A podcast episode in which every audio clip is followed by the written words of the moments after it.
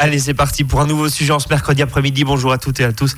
On est ravis de vous retrouver, ravis de retrouver également Vera Lacour. Bonjour Vera. Bonjour Brice. Comportementaliste canin, spécialiste du comportement euh, du chien, qui euh, vient d'ailleurs chez vous. Si vous avez des, soucis, euh, n'hésitez pas à retrouver ses coordonnées sur notre site internet, rubrique émission, rubrique à votre service.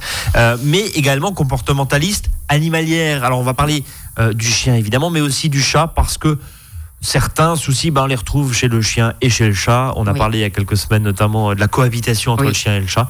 Euh, comme quoi, voilà, il y, a des fois des petites euh, similitudes. On va parler aujourd'hui de la fugue. Grand classique, Vera. Euh, on va parler d'abord des fugues du chien, parce que bien sûr, ça peut être à la maison.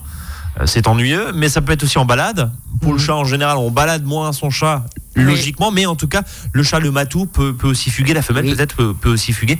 On y viendra dans un instant. Euh, verra déjà, le grand classique, c'est la fugue. On a beaucoup de questions là-dessus. Euh, si vous en avez, n'hésitez pas évidemment à nous contacter, hein, avs.azur-fm.com ou sur notre page Facebook. Verra pourquoi le chien il fugue? Tout simplement Alors, Une des raisons principales qui revient quand même assez classiquement, c'est euh, le mâle qui sent les femelles en chaleur. D'accord, donc ça c'est l'instinct naturel finalement. Euh, ça c'est l'instinct naturel, mais c'est surtout que le chien il a un odorat tellement développé, on peut même pas s'imaginer à quel point c'est développé, il est, il est 10 000 fois plus développé que notre odorat à nous. on sait que le chien peut même sentir le cancer chez les personnes et d'autres. Donc une femelle en chaleur à 2 km, il n'y a pas de problème. Il donc ça veut dire que dans le village ou dans la ville, à 2 km il va la sentir et il va tout dépend d'où vient le vent. Mais oui, il peut effectivement sentir euh, à 1, 2 km facile, surtout si le vent est dans la bonne direction. Et du coup, euh, les chiennes non stérilisées, euh, quand elles sont en chaleur, le chien va le sentir. Et c'est une des raisons principales de fugue chez le chien. Donc, les chaleurs, premier cas. Oui. autre raison autre raison, on a aussi des chiens qui, ça arrive aussi. Euh, ça c'est, ça peut être euh, du coup aussi de, depuis la balade, mais euh, c'est des cas qui me sont rapportés relativement fréquemment. C'est le chien qui va partir en chasse. Parce qu'il a, vu, parce qu'il a vu quelque chose passer devant parce lui. Qu'il, même même au flair, hein, il y a des chiens en balade, ils ont le nez euh, en l'air, au sol tout le temps, et vous les lâchez, et puis ils partent, euh, ils partent chasser pour de vrai. D'accord. Donc là, c'est là aussi un instinct euh, tout à fait naturel, prédation. un instinct de prédation. Ça reste du jeu, ça reste de la chasse. est-ce que pour éviter justement ces fugues, première question, alors sur les chaleurs, bien sûr, est-ce qu'un chien, parce que c'est que le mâle qui va fuguer. Hein c'est pas la femelle. La femelle, si elle est en chaleur et qu'elle veut se faire saillir, elle peut aussi fuguer. Voilà, donc là, euh, même combat chez les deux sexes. Oui. Euh, est-ce qu'il y a des moyens, j'imagine, la stérilisation? Et eh oui. Est-ce que c'est finalement le seul moyen pour un chien très fugueur ou, un, ou une chienne très fugueuse euh, de, d'éviter ce genre de soucis? Alors, ça part mettre une, une, barrière de 4 mètres Pour le chien, il y a d'autres solutions. effectivement, la stérilisation en est une. Mais euh, comme chez les chiens, normalement, il n'y a que le couple dominant qui a le droit de se reproduire. Si vous êtes le chef face à votre chien, normalement, votre chien ne part pas aux femelles. Ah, et là, on va partir dans le comportement, et c'est évidemment pour ça que vous êtes là. Vous allez nous présenter et nous dire pourquoi et comment on, corrige. Donc, stérilisation, pas forcément. Pas forcément. Pas forcément. Euh, on a vu la chasse. Là, comment on fait? C'est aussi de l'éducation? Eh oui. parce que c'est pas le chien qui doit décider quand on chasse. et, est-ce que finalement, il y a une autre raison qui fait que le chien il fugue? Bah, Il y a des chiens tout simplement qui ont tellement pas de lien avec leur maître parce qu'ils sont tellement indépendants indépendants qui font leur vie. Et le chien, il fait sa vie, il estime qu'il a besoin de personne que de lui-même. Donc le maître n'a aucune, euh, on va dire quoi aucun pouvoir, aucune autorité, oui. cherche le mot, euh, sur son animal et donc du coup il vit sa vie pépère. Ouais, vous voyez bien des fois dans les villages il y a des chiens comme ça, il faut leur tour. Il faut le tour du village. Juste, juste là-dessus, euh, un petit point sur la réglementation, le chien errant. que dit la loi? Comment ça se passe? C'est interdit Normalement, normalement, le chien est obligatoirement tenu en laisse. Quoi qu'il arrive? Oui, ville et, même dans les campagnes. Hein. Donc attention évidemment si vous avez un chien qui part, euh, j'en connaissais. On peut, les mettre, on peut les faire mettre à la fourrière hein, et puis vous, vous payez la fourrière. Après souvent les gens connaissent le chien, s'il est sympa, bon. ils le ramènent bien sûr. Mais euh, voilà, normalement c'est pas autorisé. Donc prudence évidemment. On va parler un, petit peu du chat quand même, euh, Vera, parce que les trois raisons que vous nous avez données. Alors la première c'est effectivement votre chat est indépendant en général, oui parce qu'il oui. ne demande rien à personne. Et aller éduquer un chat, c'est très compliqué. D'ailleurs, je crois que c'est parce que vous faites. Vous faites. Oui. Vous concentré sur les chiens et pour cause. Euh, est-ce que les autres raisons, c'est-à-dire la chasse, c'est-à-dire euh, les femelles en chaleur, c'est-à-dire très concrètement un matou qui ne revient pas après quelques jours et qui fugue visiblement, est-ce que ça, c'est les cas qui existent des cas très concrets. Et est-ce qu'on peut rassurer nos auditeurs qui disent, bah, je comprends pas, mon chat, des fois, il part 3-4 jours et il Oui. donne pas de nouvelles. Il y a d'autres raisons chez le chat qu'il n'y a pas d'ailleurs chez le chien. Il y a d'une, effectivement, bah, le mâle euh, qui sont les femelles en chaleur ou la femelle qui sont les mâles. Donc là, pareil. La stérilisation. Mais là, clairement, là, il n'y a que ça chez le, D'accord. chez le chat. Euh, L'autre. C'est l'argument, pardonnez-moi, je vous coupe, euh, Vera, mais c'est l'argument principal aussi. Quand on parle stérilisation avec les chats, Oui. c'est, bah voilà, votre matou ne fuguera pas. euh, Déjà, oui, il, il- il se battra moins, donc il aura moins de risque de transmission et même d'avoir des maladies Ouais. aussi. Et puis, euh, quand on pense qu'un chat, euh, il se reproduit tous les deux mois et qu'il y a à chaque fois 10 petits, les 10 petits vont se reproduire, euh, vous imaginez bien il qu'au il bout une d'une année, il y a des milliers de chats. C'est une certaine forme aussi de maîtrise de la Bah, population, bien ça, sûr. C'est ça, c'est ça, on en a trop, donc il faut quand même être un petit peu responsable. Donc, Première raison, les chaleurs. les chaleurs. Deuxième raison, il y a aussi euh, quand on introduit un nouvel animal. Pour le chat, ça peut. Le La chat est un animal extrêmement stressé Ouais. ou qui stresse en tout cas très facilement. Donc un nouveau chat qui arrive ou un chien qui arrive, puisque le chat c'est un animal territorial. S'il voit que son territoire il est pris par un autre, eh ben il peut vouloir chercher un territoire ailleurs. Et du coup. J'ai j'ai souvent des, des- des clients qui m'appellent, qui me disent depuis qu'on a pris le chien, le chat ne revient plus à la maison. Définitivement. Euh, Ou par période, des fois, définitivement, oui. Des fois, définitivement. Des fois, il est logé chez le voisin. Ouais. Il est toujours pas loin, mais il ne rentre plus parce qu'il il Il se, se sent sent plus à l'aise chez lui. C'est ça. Est-ce que le chat, justement, peut, peut décider de faire sa vie euh, ailleurs et, et tout simplement bah, avoir peut-être un, un point de, de nourrissage, hein, Oui. d'alimentation Oui. chez le propriétaire Oui. et puis finalement faire sa vie sur le canapé du voisin le, le chat est beaucoup plus indépendant que le chien. Et donc, le chat euh, est beaucoup plus aussi sauvage Ouais. que le chien. Le chat, vous, vous pouvez le mettre dans la nature. Il, logiquement, il, il s'en sortira. Ce qui n'est pas le cas du chien. Quoi, Ce qui ne sera pas le cas du chien, effectivement. Différence entre, entre chien et chat. Oui. euh, L'argument pour ceux qui sont propriétaires d'un chat, mâle ou femelle, euh, le, le principal, euh, la principale résolution, la principale solution, pardon. de ce problème-là Oui, Bah, Déjà, un chat, normalement, euh, il a besoin, puisque c'est un- il a- il- si vous avez plusieurs chats, il faudrait compter par chat à peu près 30-35 mètres carrés par chat. D'accord. Donc ça, c'est à l'intérieur? Oui. Oui. Donc euh, voilà, si vous avez 5 chats dans 35 mètres carrés, il y a risque vraiment de gros stress pour les chats. C'est pas bon pour eux. Donc euh, en tout Donc cas, déjà de l'espace. de l'espace. Quand vous avez un nouveau venu, n'hésitez pas à aller voir le vétérinaire parce qu'il existe des phéromones d'apaisement qui permettent au chat de mieux accepter la nouvelle venue. D'accord. Et euh, pour le chien, il est important que le chien ignore le chat parce que dès que le chien, ça on l'avait vu la dernière fois, dès que le chien s'intéresse au chat, le chat se sent déjà agressé. Donc si on veut que un chat cohabite avec un chien, il faut que le chien se désintéresse totalement du chat. Il n'y a pas de copinage. to- L'ignorance totale. C'est Oui. assez paradoxal, hein, parce qu'on Oui. on, on fond des fois sur des photos entre chien et chat, mais bon, voilà, ça c'est. Des fois, ça peut aussi, mais d'une manière générale, quand le chat n'a pas l'habitude d'un chien et le chien arrive après coup, euh, si ça, fait, on- ça fait joujou et ça fait objet de chasse, quoi. Oui, c'est ça. Le chien risque. qui commence à courir après, si le chat a du mal à l'accepter, alors dans ce cas-là, il faut, il, faut, il faut réagir de cette manière. Et puis il peut être amené à fuguer, comme vous le disiez euh, tout à l'heure. Euh, pause Oui. Allez, 13h08 sur Azure FM. On continue à parler de ces fugues. On va s'intéresser euh, aussi aux chiens. Là, Oui. on va rentrer dans le vif du sujet, notamment avec de l'éducation, parce que bah, le chien fait pas ce qu'il veut. C'est Vera qui nous le dit. À tout de suite. À votre service, le magazine pratique qui vous facilite le quotidien. 13h, 13h30 sur Azure FM.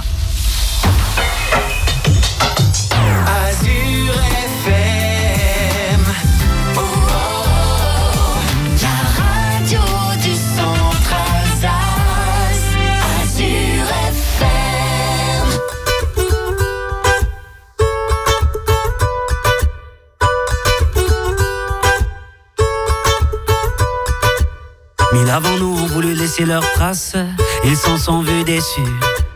De belles âmes que le temps efface, Dieu j'en ai connu. On veut avancer seul, mais on ne va jamais loin. Suffirait qu'on le veuille pour aimer nos voisins. C'est pas la mer à boire, pas l'océan non plus. Pour dessiner l'histoire, il faut nous maintenir. Chanter dans les campagnes et danser dans les rues. Demain, demain, on gagne. Demain, nos maintenus. On. Trace,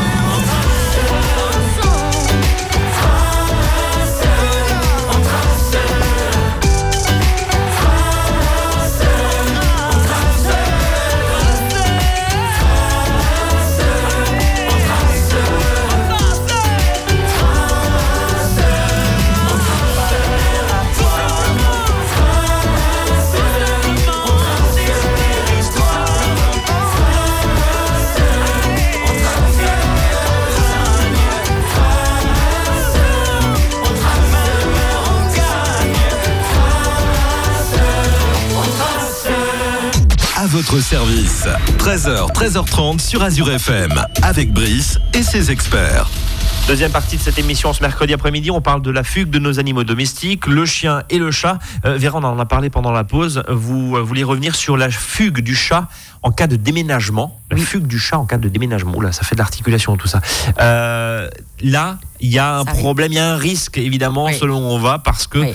le chat, il est amoureux de son territoire et pas forcément Oui. de son maître. Oui, tout à fait. Et ça, c'est quelque chose qui arrive très souvent.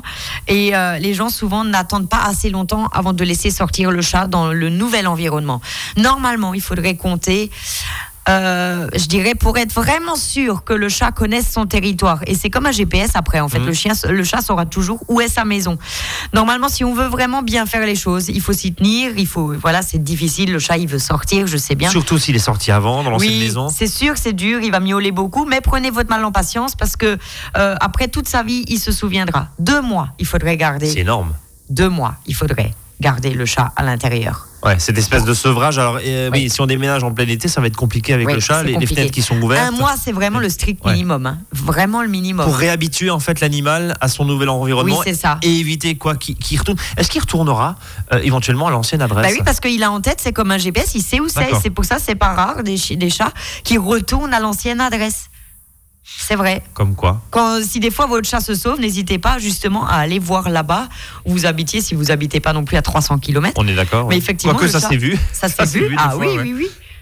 Le chat, il sait vraiment où c'est sa maison? Ben, vous voyez bien, euh, les animaux, ils ont des, des- des- des dons particuliers. Les oiseaux migrateurs, ils reviennent Bien aussi sûr. au même endroit euh, chaque année. Mais le chat, il a ça en lui aussi. Donc en cas de déménagement, euh, attention parce que le chat est un animal sensible. Vous, Oui. je le rappelle rapidement, hein, certaines phéromones disponibles chez les vétérinaires oui, d'apaisement. hein, vous, Oui. vous vous disiez qui tout ça et puis voilà, qui, qui, qui aide effectivement à, à remettre tout ça. On va, on va passer au chien, si vous le voulez bien. La fugue est plus compliquée en plus parce qu'on a vu euh, tout à l'heure, il peut y avoir des conséquences notamment en termes de chien errant, hein, Oui. un chien qui, qui fugue, qui part, Oui. euh, et puis c'est dangereux. Il y a Oui. bien sûr euh, la route. Euh. Le chien est peut-être plus, allez, plus ignorant face aux voitures. Le chat décampe un petit peu plus vite. Le chien, quand il est perdu, il est perdu. Quand vous avez une grande route à côté, Ah ça peut être devenir Ah très dangereux, évidemment pour le chien, mais aussi pour les automobilistes. Le chien qui fugue, on va reprendre notre maison. Euh, Il part régulièrement de la maison. On a vu les, les causes. Comment on corrige tout ça? Je crois qu'il y a une question de comportement. Ah, ah, absolument. En fait, un chien qui part de la maison, euh, tout simplement, c'est que il a en général un chien qui prend de la liberté de lui-même. C'est qu'en général, il en a trop d'une manière générale. Donc là, déjà, c'est le défaut du maître. On va dire les choses clairement. Oui. Pour vous, c'est le défaut du maître.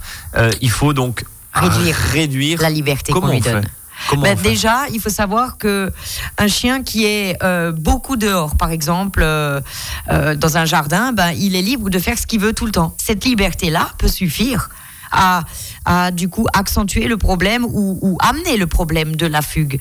Parce que un chien, euh, finalement, il est très bien aussi à l'intérieur quand on est absent. On peut après aller le promener, mais il faut pas donner trop de liberté au chien.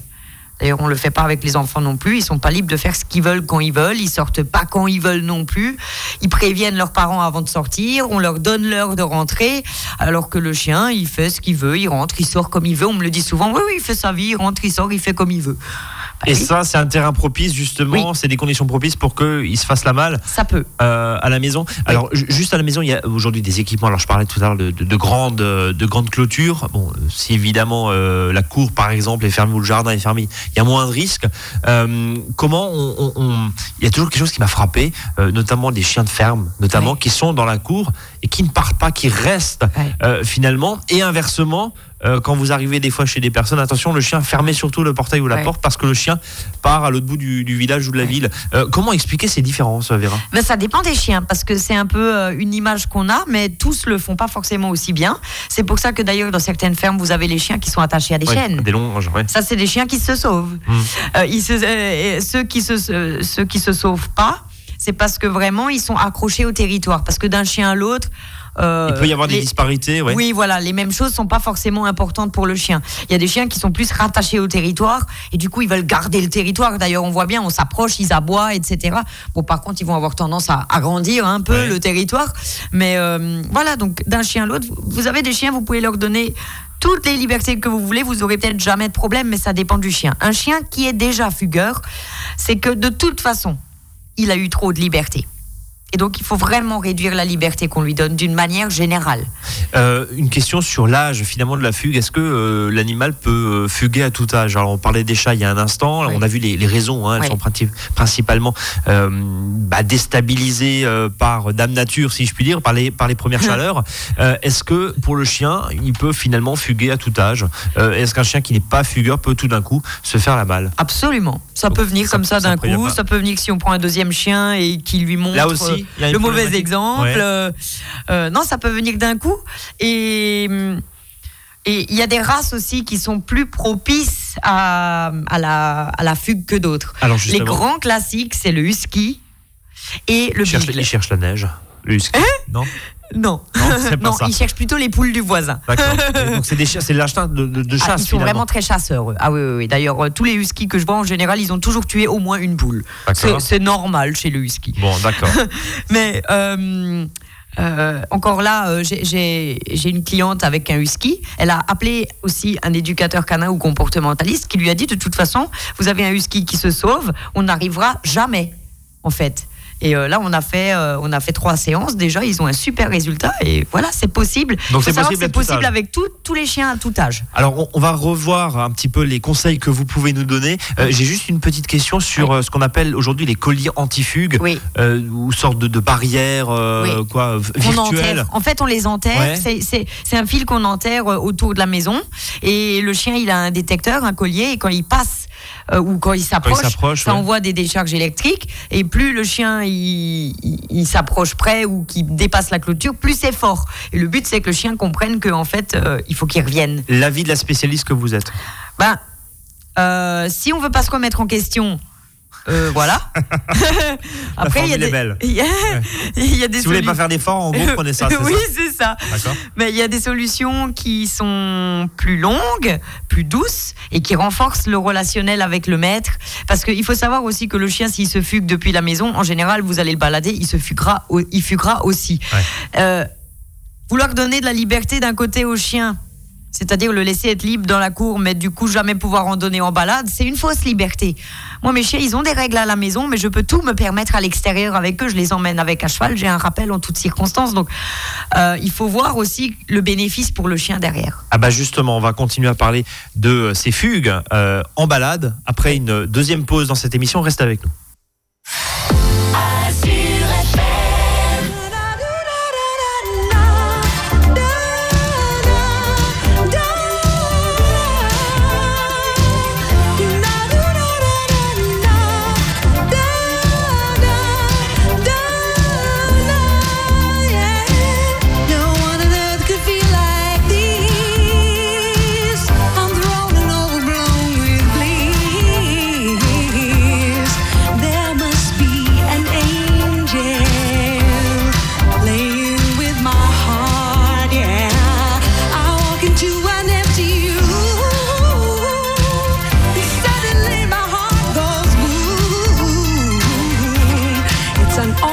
家。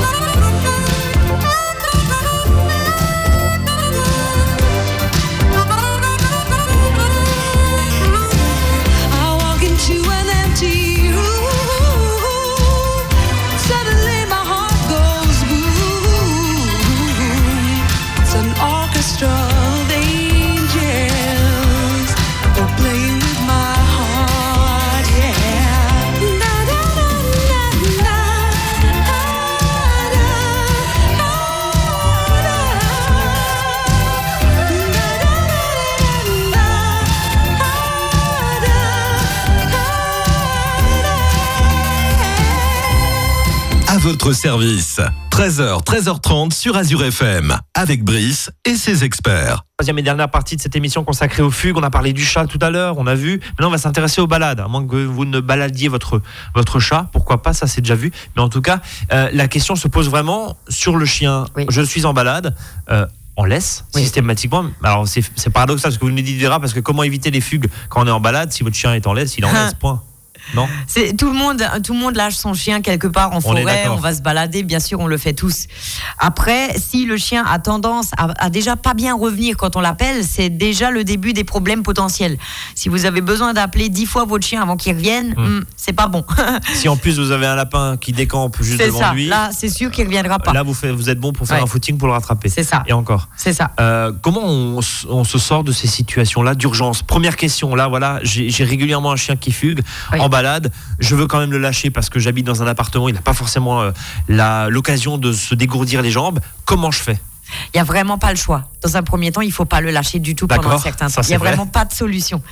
Euh, C'est-à-dire que euh, le, le chien, vous lui, vous lui donnez euh, le bout de l'ongle, il vous prend le bras. si, si il profite de la liberté que vous lui donnez, donc il faut réduire la liberté. Et là, je vais faire aussi un parallèle avec un enfant parce que je trouve que ça parle bien.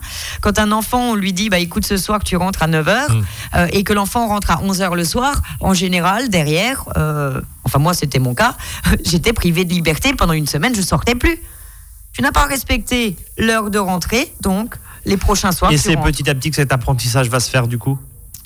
Euh, déjà, il faut savoir que pour qu'un chien écoute bien son maître de très loin, il faut qu'il écoute très très bien de près.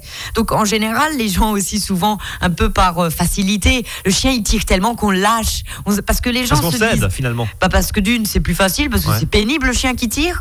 Et de deux, on se dit, il doit courir. C'est peut-être pour ça qu'il tire, parce qu'il a peut-être tellement besoin de se défouler. Mauvaise idée, mauvaise Oui, idée oui, reçue. Oui, idée reçue, totalement fausse. Totalement fausse, je la démonte totalement. Le chien va vous écouter de loin s'il est capable de vous écouter de près. La première chose à faire, même s'il faut mettre trois mois pour, pour y arriver, si vous avez pendant 15 ans un chien, ça vaut le coup de le faire correctement au départ. Apprendre la marche en laisse au chien en toutes circonstances. Le chien doit pouvoir marcher laisse détendu. Donc, Tant que vous n'avez pas ça, la liberté, il faut l'oublier. Il n'est pas prêt. Et donc ça veut dire qu'il y a un apprentissage de plusieurs semaines, Ah oui. voire plusieurs mois. Ah bah oui. Laisse courte, j'imagine. Laisse courte, mais Ouais. la laisse doit toujours pendre. Le chien doit rester à côté qui- de son ouais. maître, de lui-même. Euh, les sifflets, euh, agiter les croquettes, euh, ce genre de choses, est-ce que ça marche ou c'est du... Non, parce que le jour où vous n'avez pas les croquettes, ça marche pas. Ou le jour où il y a quelque chose de plus intéressant que la croquette, ça marchera pas non plus. Donc c'est pas une solution hyper efficace, je trouve. Donc renforcer les liens entre le chien et le maître, Oui. expliquer ces règles de base et expliquer finalement cette relation et cette autorité qu'il faut réaffirmer. Oui. Est-ce que vous avez d'autres conseils? Il nous reste deux minutes. Euh, pour le chien, par exemple, qui chasse, euh, on l'avait déjà vu. euh, à une autre émission, euh, pas de jouer à disposition quand le chien est prédateur parce que ça renforce l'instinct de prédation du chien. Donc vraiment. un chien prédateur, on l'identifie tout simplement, dès que ça bouge, il y va. Oui, ça il a tout le temps le nez au sol, il a tout le temps le nez en l'air. Là, pas de jouer à disposition. Vous pouvez jouer avec votre chien, mais pas lui en laisser à disposition. Même pas un. Même pas un. Oh, qu'elle est sévère. Parce que pour lui, c'est chasser déjà. Euh, quand il prend un jouet dans la gueule et qu'il le secoue, qu'il ramasse un bâton, c'est une forme de chasse. Et qui va. On peut pas dire au chien, tu as le droit de chasser tes jouets, mais pas la biche, parce que pour lui, c'est la, C'est la même même chose, bien Oui, sûr. Oui.